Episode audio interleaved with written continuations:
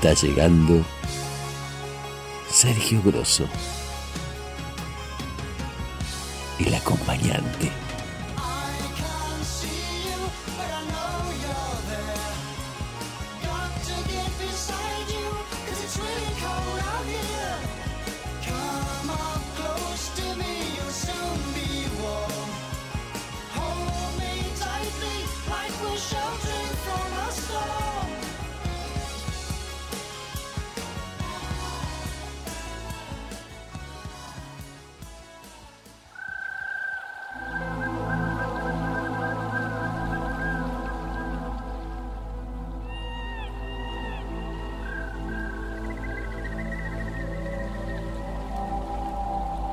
Bienvenidos al capítulo 84 del acompañante. Hoy un programa especial, post viaje de Sergio Grosso, el acompañante.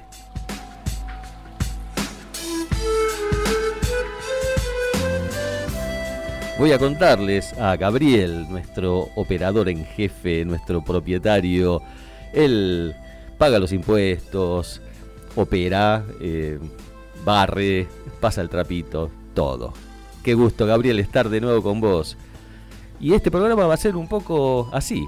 Voy a contarles a todos, también los que estén del otro lado, mi propia experiencia del viaje del cual acabo de regresar.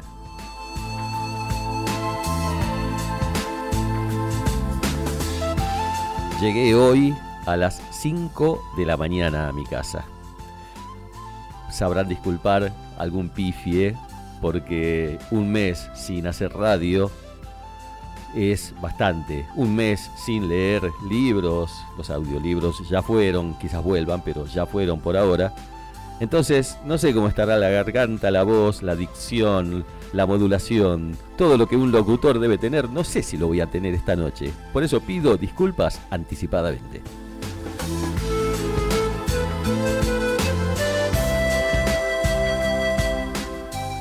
Lindo es viajar, lindo, pero se transforma eso lindo del viaje en hermoso cuando lo haces de a pie.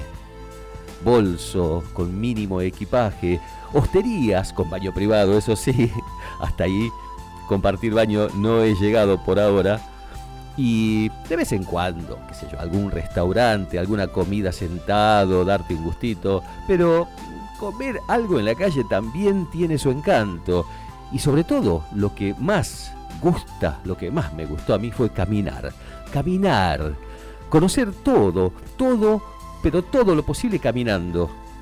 Usar el transporte público para lugares distantes nada más. Y si tu plan está a menos de 5 kilómetros, viejito, a pata.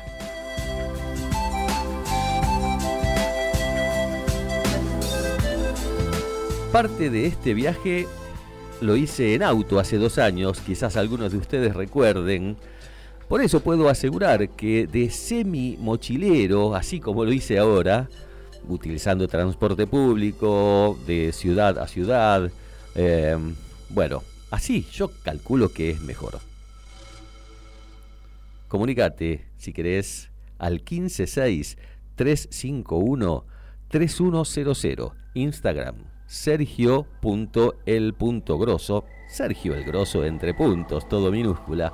También podés hacerlo a sergiogrosso.mmo.hotmail.com, mi eh, correo electrónico personal. Y los números de la radio también los tengo por aquí, que hay modificaciones aquí. La radio está muy linda, eh, muy linda, Gabriel, te felicito. Eh, para charlas directas, que puede ser, podés llamar y hablamos un ratito, se da, ¿eh? se puede dar. 4 851-7892. El WhatsApp de la radio también puedes mandar. Gabriel me los pasa al toque, eh, los, los mensajes, los audios, los textos. 11 7005 2196. Lo voy a decir distinto. 11 7005 2196. Comunicate si te dan las ganas como mejor te parezca.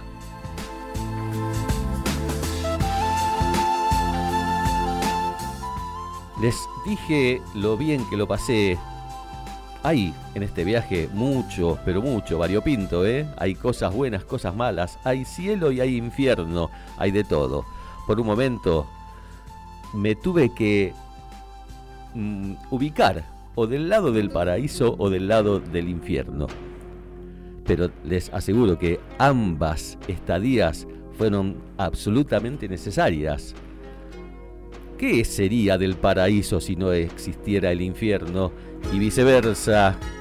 Es cuestión de, tener el sol y la sombra, el sí y el no, la verdad y la mentira, todo en nuestra vida para poder disfrutar lo contrario a lo que estamos en ese momento padeciendo. Phil Collins, Another Day in Paradise.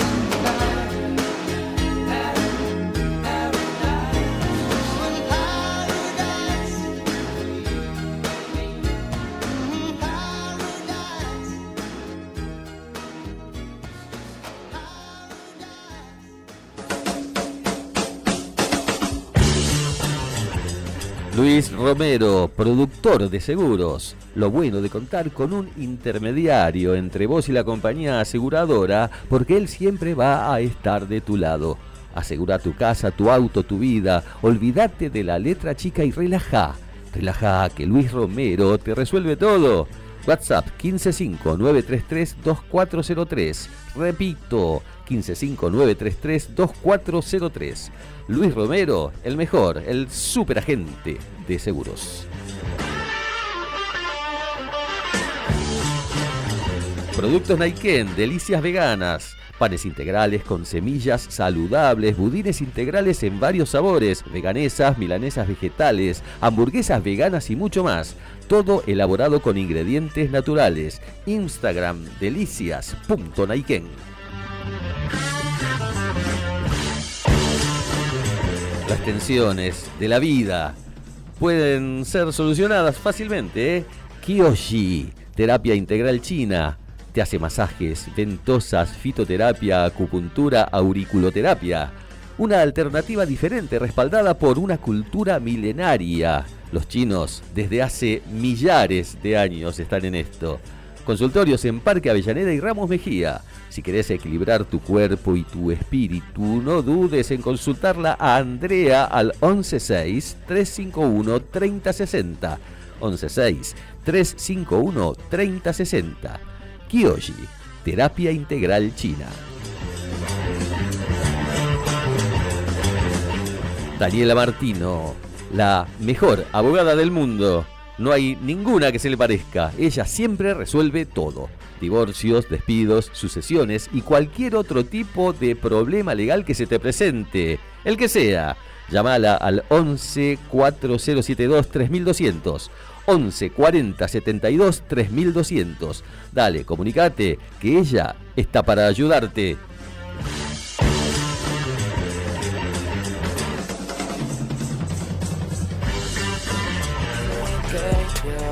Ser tu acompañante. Tan solo déjame guiarte y hacerte volar. Y hacerte volar.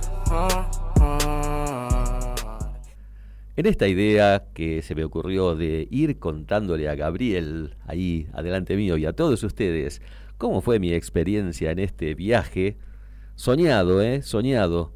Mm, voy a comenzar por comentarles que mi primera escala fue Salta. Hice micro desde aquí de Buenos Aires a la ciudad de Salta.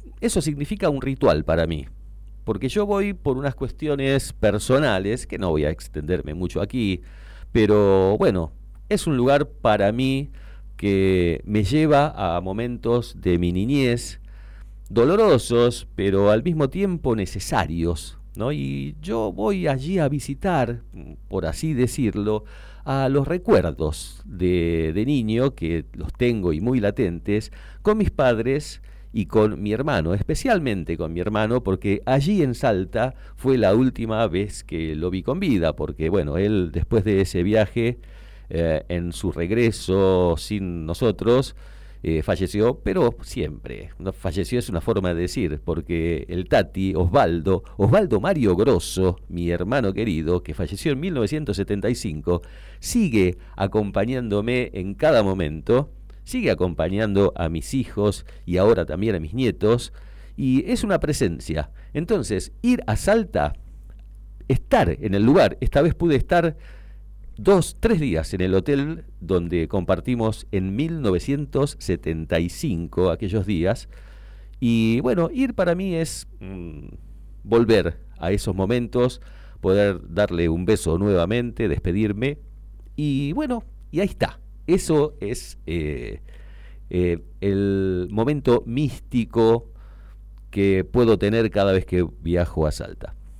Pero Salta es maravilloso, las peñas, el cerro San Bernardo, ¿no? donde se divisa la ciudad en su totalidad, y la vibración ¿no? de estar en esa tierra donde, eh, junto con Jujuy y con Tucumán, pero Salta muy especialmente, se gestó la independencia de la patria. lo que nos enseñaron en la escuela, esa historia, 25 de mayo, libertad, 9 de julio, independencia, ya somos independientes, qué felices somos, mm, deja de lado un montón de situaciones que, que no son enseñadas, vaya a saberse por qué, ¿no? No nos enseñan en la escuela quiénes fueron los verdaderos héroes, quiénes fueron los traidores de la patria, tenemos avenidas como Rivadavia, por ejemplo, la más larga del mundo, eh, que está mostrando el nombre de un traidor a la patria. Hay héroes ocultados, ocultados, desacreditados eh, por los poderes nefastos que siempre estuvieron boicoteando, desacreditando a nuestros héroes. Mm, no muy distinto a lo que es ahora no muy distinto a lo que es ahora. Por eso siempre digo, siempre lo dije en las previas de las elecciones, aconsejando que se lea un poco la historia para saber cómo es, cómo es este país, cómo fue forjado a fuerza de valientes que dejaron su vida, su sangre y oponiéndose a traidores que siempre los hubo. El mismo San Martín sufrió el destierro en la escuela nos enseñaron que San Martín se fue todo contento a Europa, encontró una casita linda en Boulogne-sur-Mer y allí se, se radicó para ser feliz y escribirle a la nieta, las máximas y todo eso. No, señores, San Martín sufrió un destierro, se tuvo que ir porque el presidente Rivadavia lo sentenció a muerte. Se cuenta por allí, por aquellas tierras, que ya eh, estaba el sicario para asesinar a San Martín, porque lo acusaban de traición a la patria porque se negó a pelear con sus hermanos compatriotas. ¿Se acuerdan de eso? Eso sí nos enseñaron. Que dijo, yo no voy a derramar sangre de hermanos. Se negó y lo tomaron como un traidor en ese momento. Y en Salta hay un héroe que es Martín Miguel de Güemes. Él también corrió un destino parecido. El hombre que, que fue una pieza clave para que San Martín pudiera hacer la liberación de Argentina, la liberación de Perú, la liberación de Chile. ¿Por qué pudo San Martín hacer todo eso? Porque Güemes estaba en el norte conteniendo a los godos, a los españoles, a los conquistadores, que desde el Alto Perú bajaban para recuperar el terreno perdido. Eso se sabe a medias. ¿Qué pasó con Güemes? ¿Por qué lo desprestigiaron? Desde el gobierno nacional, desde el gobierno federal, no, desde el gobierno unitario. Los unitarios que querían que eh, Buenos Aires sea el cerebro del país y desde donde salieran todas, pero todas las órdenes. Le, han negado en su momento armamentos, tanto a Güemes como a Belgrano. Bueno, historia. ¿Qué, ¿Cómo desprestigiaron a Güemes? Acusándolo de mujeriego. Él era un mujeriego peligroso, tenía malas conductas con las damas. ¿Habrán nacido ahí las fake news? Mm, no sé. Pero lo cierto es que Martín Miguel de Güemes fue un valiente. Había que retenerlos. En parte lo hizo Belgrano con el ejército del norte, el consabido éxodo jujeño, donde tuvo que retroceder, pero dejando campo rasado para que los invasores no se encontraran con nada, con animal, con vegetal, con nada para sobrevivir. Los fueron desgastando ahí. Otro eh, general Belgrano, que, que a medias también se conoce la realidad de su historia. ¿Y qué hizo Güemes para poder contener? Porque Güemes, digamos que no contaba con un ejército. El tipo lo que hizo fue conectarse con los mm, gauchos, formó un ejército de guerrillas, no era un ejército como el que podemos ver en los libros, no, era un ejército de guerrillas, los infernales se denominaban. Conocedores de el caballo, de, expertos en la montura, conocedores de la geografía del lugar. Estos, estos valientes ataviados con guardamontes. Se ven en algunas figuras los caballos con unos cueros así. Bueno, guardamontes se llama, se llama eso, que los protegía de, de, las, de las maniobras de guerrilla que hacían. Elementos con elementos de labranza, con boleadoras, con lanzas. Mm, fue así que pudieron retener al enemigo. ¿Y cómo? ¿Cómo hicieron? Bueno, con la guerra de guerrillas. ¿Qué es la guerra de guerrillas? Se trata de acorralar, de ponerle trampas, esperarlos en algún lugar, sorprenderlos y con acciones rápidas, de, de rápida acción y retirada también rápida, lograban diezmarlos a los eh, conquistadores. Nunca a campo abierto, nunca, jamás, porque a campo abierto, con la mayor cantidad de armamentos que tenían los españoles, los invasores, hubiesen ganado todas las batallas. Entonces la cosa era sorprenderlos em, con escaramuzas, con sorpresa, huyendo rápido, ir, golpear, lastimar y escapar. Así los tuvieron en vilo y así eh, pudieron retener a toda esa invasión de los españoles que venía desde el norte. ¿Por qué el desprestigio a Güemes? Y bueno, por los motivos que ya le dije. De hecho, el monumento a Güemes está enclavado en lo que eran las afueras de la ciudad de Salta en aquel momento. La ciudad de Salta es muy grande, creció muchísimo, entonces ahora parecería que no está tan lejos Güemes, pero el monumento a Güemes fue erigido en las afueras. En el centro, en la plaza central de Salta no está Güemes, hay otros próceres. Ahí, ahí se nota cómo se fue mm, mintiendo, cómo se fue ocultando la real heroicidad de nuestros hombres. Vamos a escuchar el homenaje musical a Martín Miguel de Güemes. Es folclore, pero el folclore también es rock. Escuchen. En tiempos en que la patria necesitaba valientes, el gaucho Martín se puso a pelear entre Verau con su gente. El gaucho Martín se puso a pelear entre Verau con su gente. Del Alto Perú venían de entraban ya en un maguaca. Y ahí nomás Martín lo salió a topar con boleadoras y lanzas. Y ahí nomás Martín lo salió a topar con boleadoras y lanzas, donde termina la calle, va levantándose el cerro, allí va Martín, don Martín Miguel, con sus cien gauchos de fuego, allí va Martín, don Martín Miguel, con sus cien gauchos de fuego.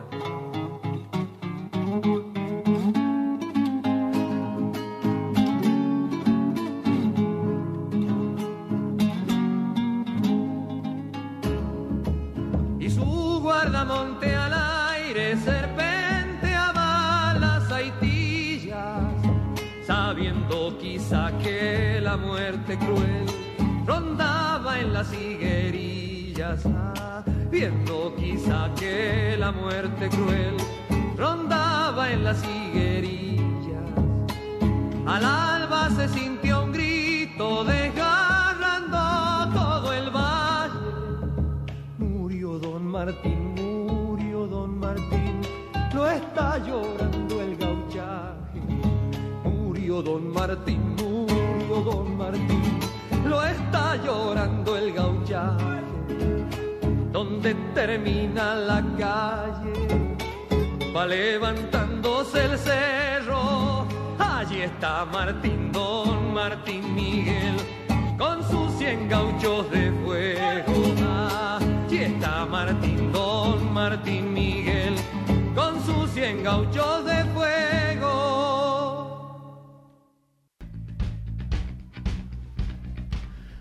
Así es la historia, amigos míos, la historia de nuestra patria. Los héroes suelen ser anónimos. Capupecumachu. El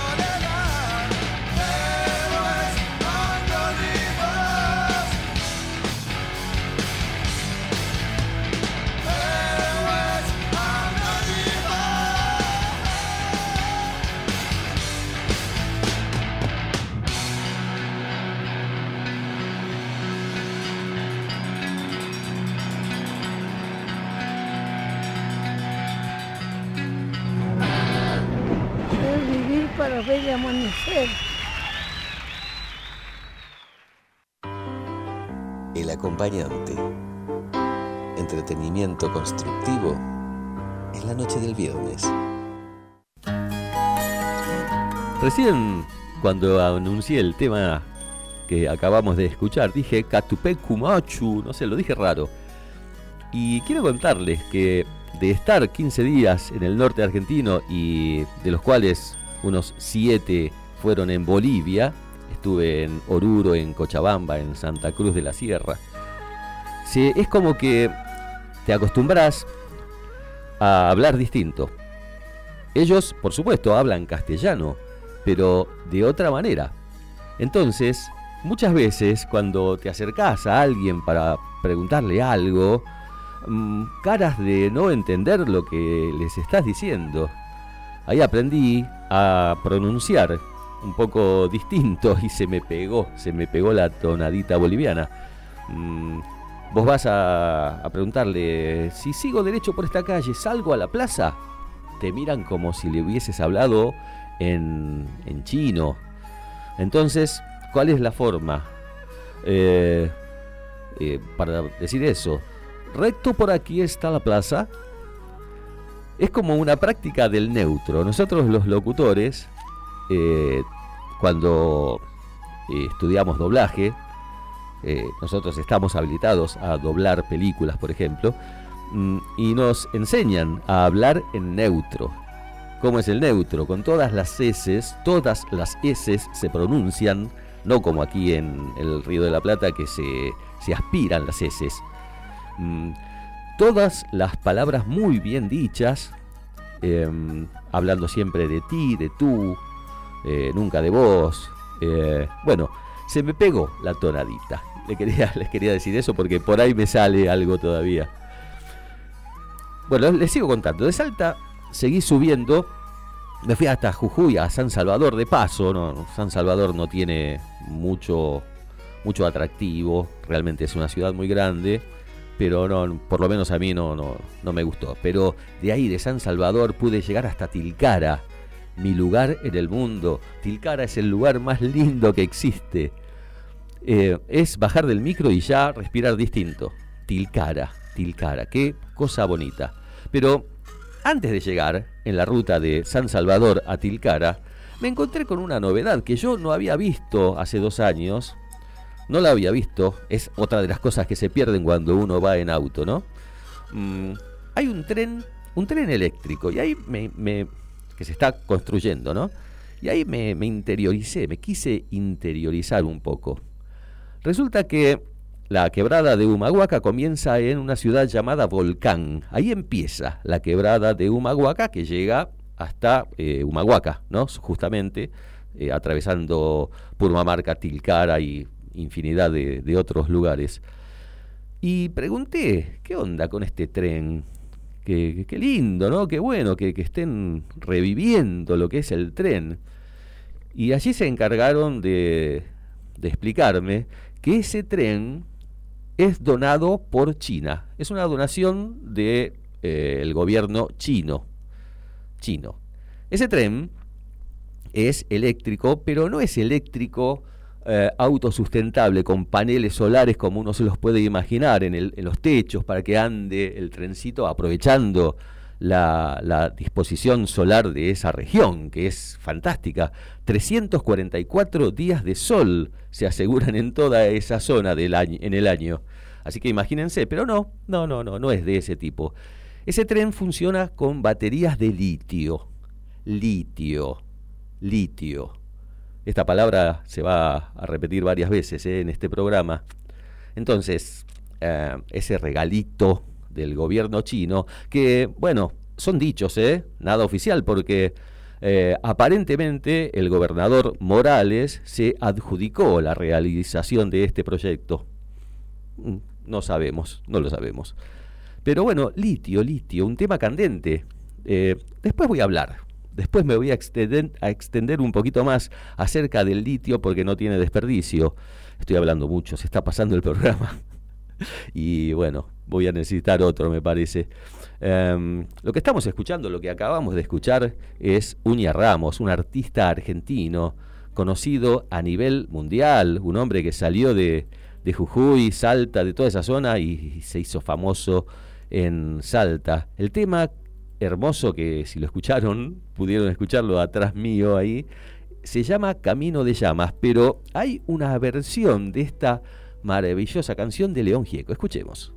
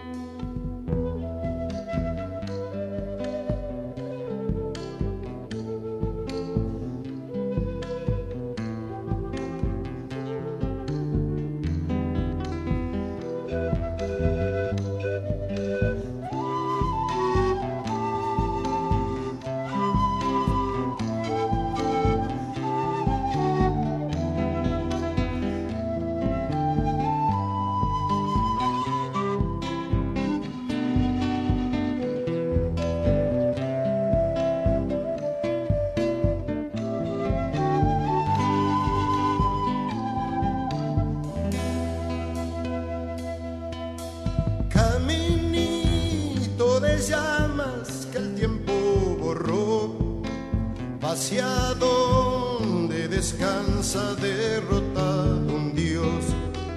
Alegría del río que no juega más, vieja danza del tiempo se bebió el fin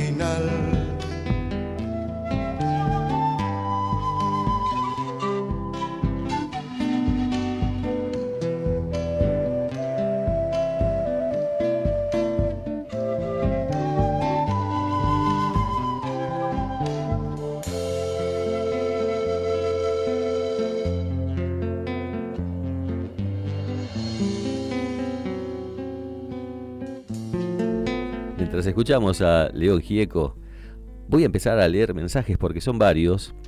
Y bueno, estoy hablando mucho, estoy en la mitad del programa ya y el tiempo pasa. Enzo Zumbo, nuestro poeta amigo, pronto te quiero acá, Enzo, por favor, a compartir tu poesía con los acompañantes. Un saludo, buen programa amigo, me dice, feliz regreso. Bueno, muchas gracias Enzo, muchas, pero muchas gracias. Otro mensaje de Jonathan de Palermo. Qué suerte que siguen estando, no se olvidan, ¿eh? qué bueno.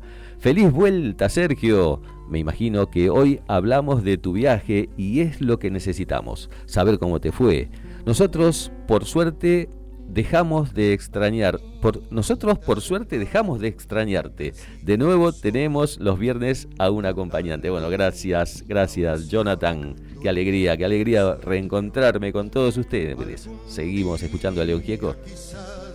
Cambie norte y sur, las estrellas, la tierra y las nubes, pajarito suelto,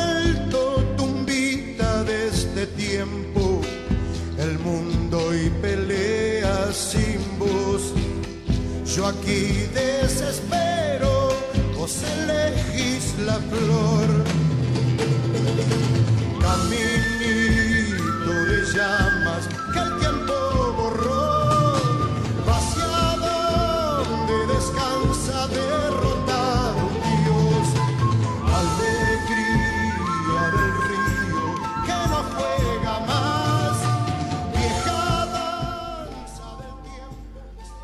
Otro lugar que conocí, que me encantó, que hice una excursión, ahí sí pagué un, transporte, era, muy lejos para ir caminando, fueron las Salinas Grandes.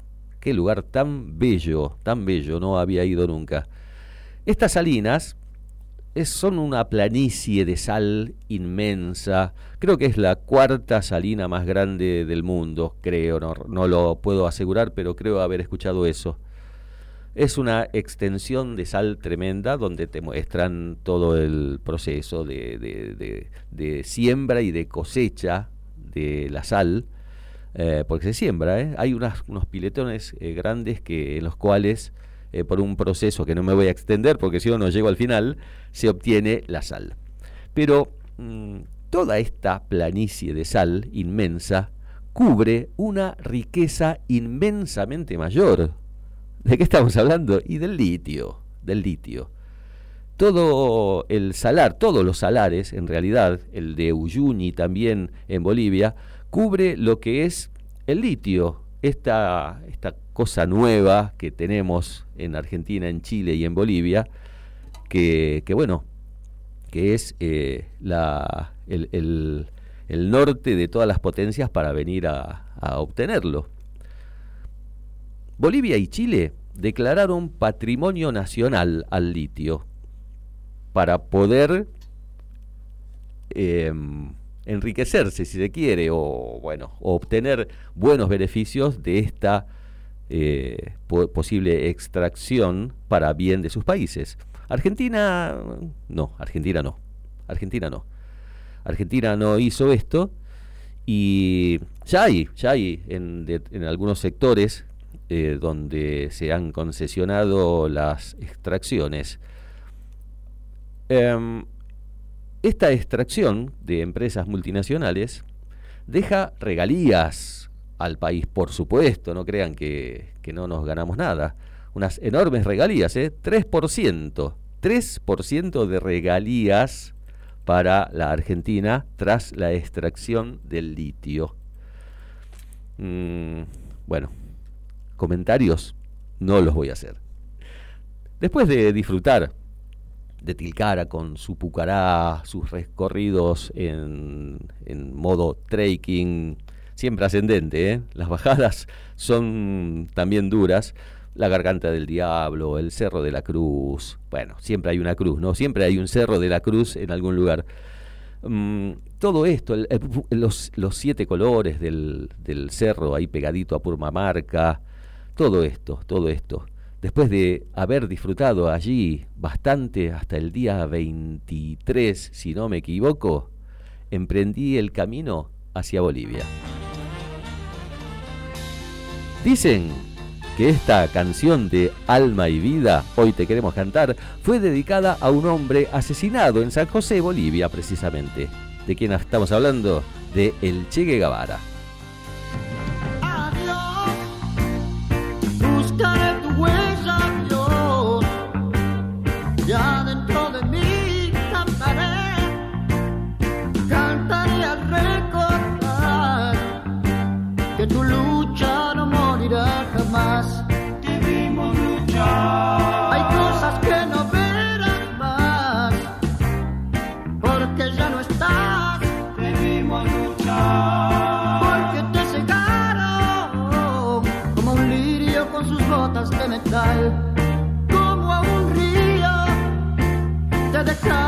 Sangrando en la ciudad.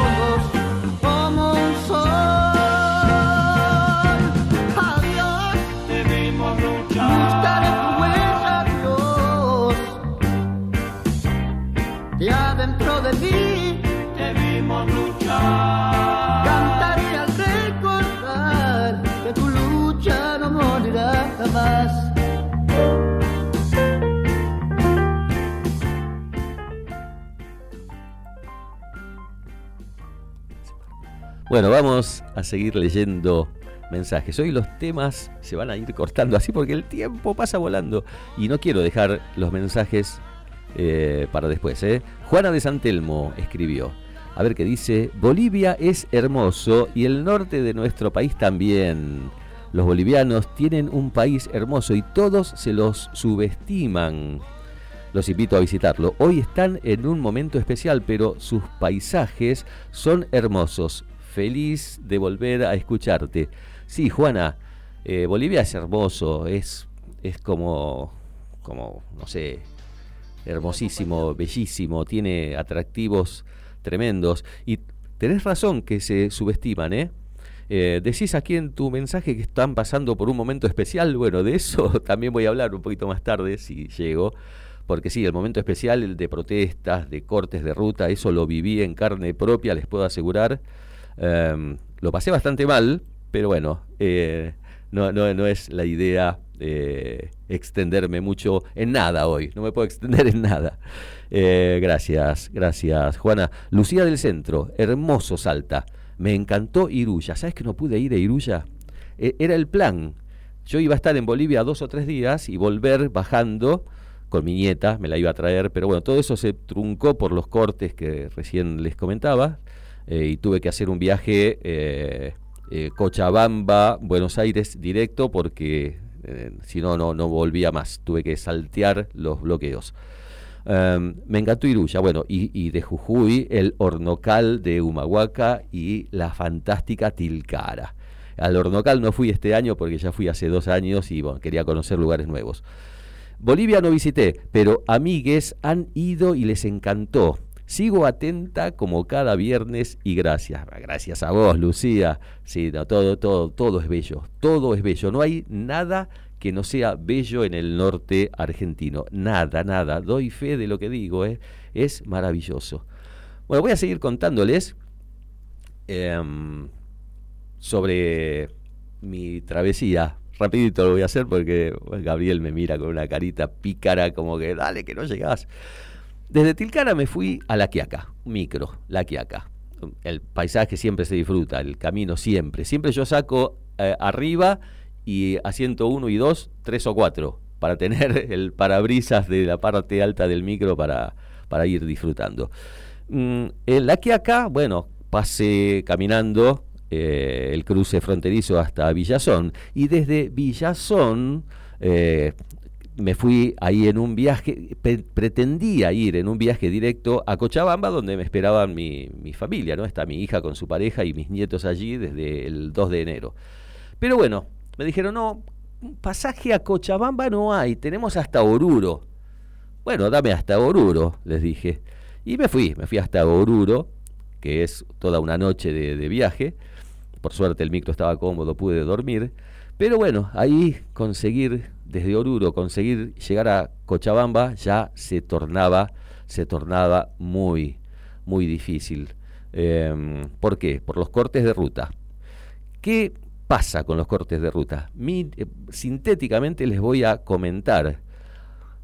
Em, los movilizados eh, defienden una nueva candidatura de Evo Morales. ¿Sí? ¿Qué pasa? Una sentencia constitucional se lo está impidiendo. Entonces, eh, todos los evistas, se le dicen allí, exigen la renuncia de las autoridades del órgano judicial y del Tribunal Constitucional Plurinacional, eh, que siguen en sus cargos por mandato de una declaración constitucional. eh, y bueno, ¿qué piden? Piden que todos estos eh, magistrados renuncien directamente. Ya el gobierno flexibilizó un poquito la situación, presentó un proyecto de ley en el Congreso para que se trate este tema, pero bueno, si no, si no renuncian, los cortes no siguen. Em, todos los medios masivos de comunicación de Bolivia son oficialistas. Son oficialistas. Entonces, bueno, allí se dice que se pone énfasis en las pérdidas que hay em, económicas. Yo viví en carne propia, yo estuve, em, pude, pude pasar a, de Oruro a Cochabamba, pero en un transporte clandestino, donde les aseguro que jamás, jamás me aterroricé tanto, porque era un camino de cornisa, donde el menor error del chofer era la muerte segura. Era la muerte segura. Mm, por eso que no quise hacer ese camino de, de vuelta y me tomé un avión. Eh, el avión tengo que agradecerlo porque una persona muy especial me ayudó desde Buenos Aires, me sacó el pasaje y logró que yo pudiera volver porque yo allá ya estaba sin dinero. Eh, así que bueno, el agradecimiento a esa persona especial. Y bueno, eh, una vez en Cochabamba, una vez en Cochabamba, la cosa ya fue un poquito más tranquila. eh, pude disfrutar con mis nietos, con mi familia. Y, y bueno, allí pasé algunos días angustiosos porque no me podía volver. Pero bueno, lo podemos disfrutar con música. Gabriel, ¿qué viene ahora? Sí, este tema, que ¿por qué lo elegí? ¿Por qué lo elegí? ¿Cuál qué tema es, Gabriel? Este arde la ciudad, pero con otra otra forma de hacer arder la ciudad. Hay muchos temas así de estos del rock nacional hechos con instrumentos eh, norteños que la rompen. Escuchemos.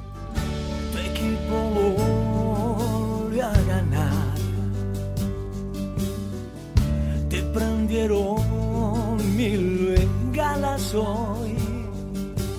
La banda grita tu nombre y ves como la popular se va a caer pero tu estrella no está más. Se la llevó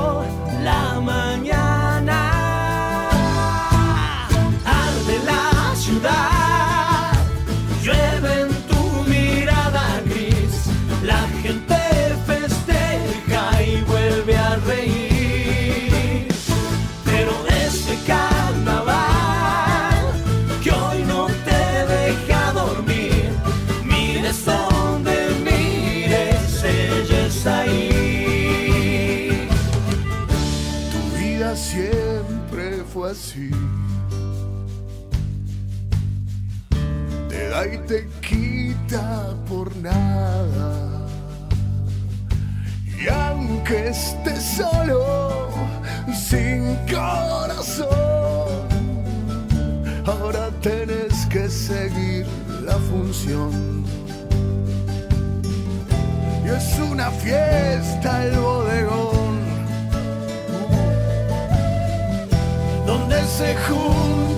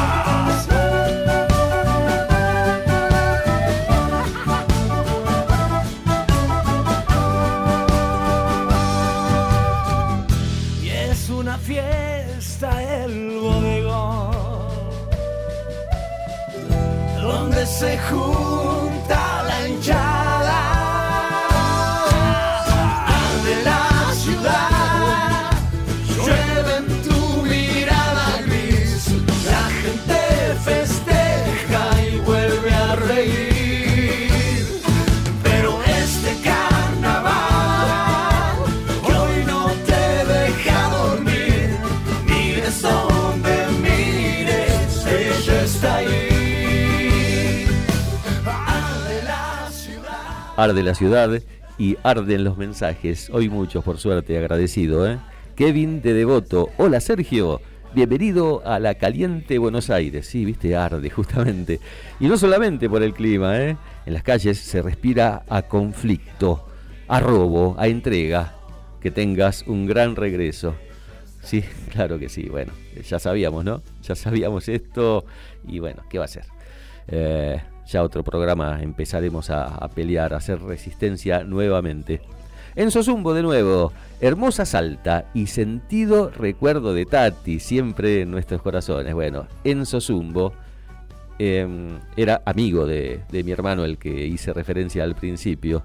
Así que bueno, compartimos eso, Enzo. eh, no sabes lo bien que me hace. Te agradezco mucho. Dante, Dante de Parque de los Patricios. Esa táctica milenaria de denostar para avanzar en distintos objetivos, generalmente los ricos y medio de comunicación del mundo, pero también se da en la diaria, en el laburo, por ejemplo. ¿Quién no se cruzó alguna vez con alguien que no le da para más, pero trepador él, busca el tropiezo ajeno antes que el logro propio? Muy buen programa como siempre. Bueno, Dante, siempre haciendo referencias, Dante, laborales de los temas de actualidad o los temas que tocamos aquí en el programa. Sí, es tal cual así, el ejemplo es genial, Dante, porque lo vemos en lo diario, en lo cotidiano. Siempre eh, pasa, o muchas veces pasa, eh, esa situación de, de eh, empeorar al otro para poder yo sacar la cabeza. Qué lamentable, ¿no?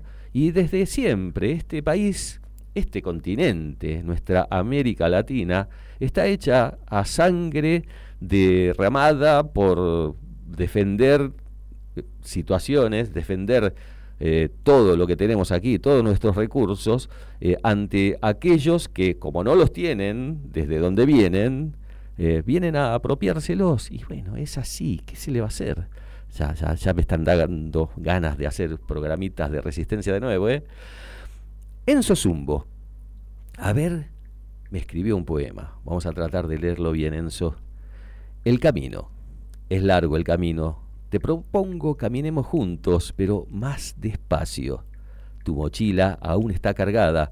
Descarga tus miedos, quita tus odios, tus rencores, tus penas, tus dolores. Perdona y perdón perdón, perdón.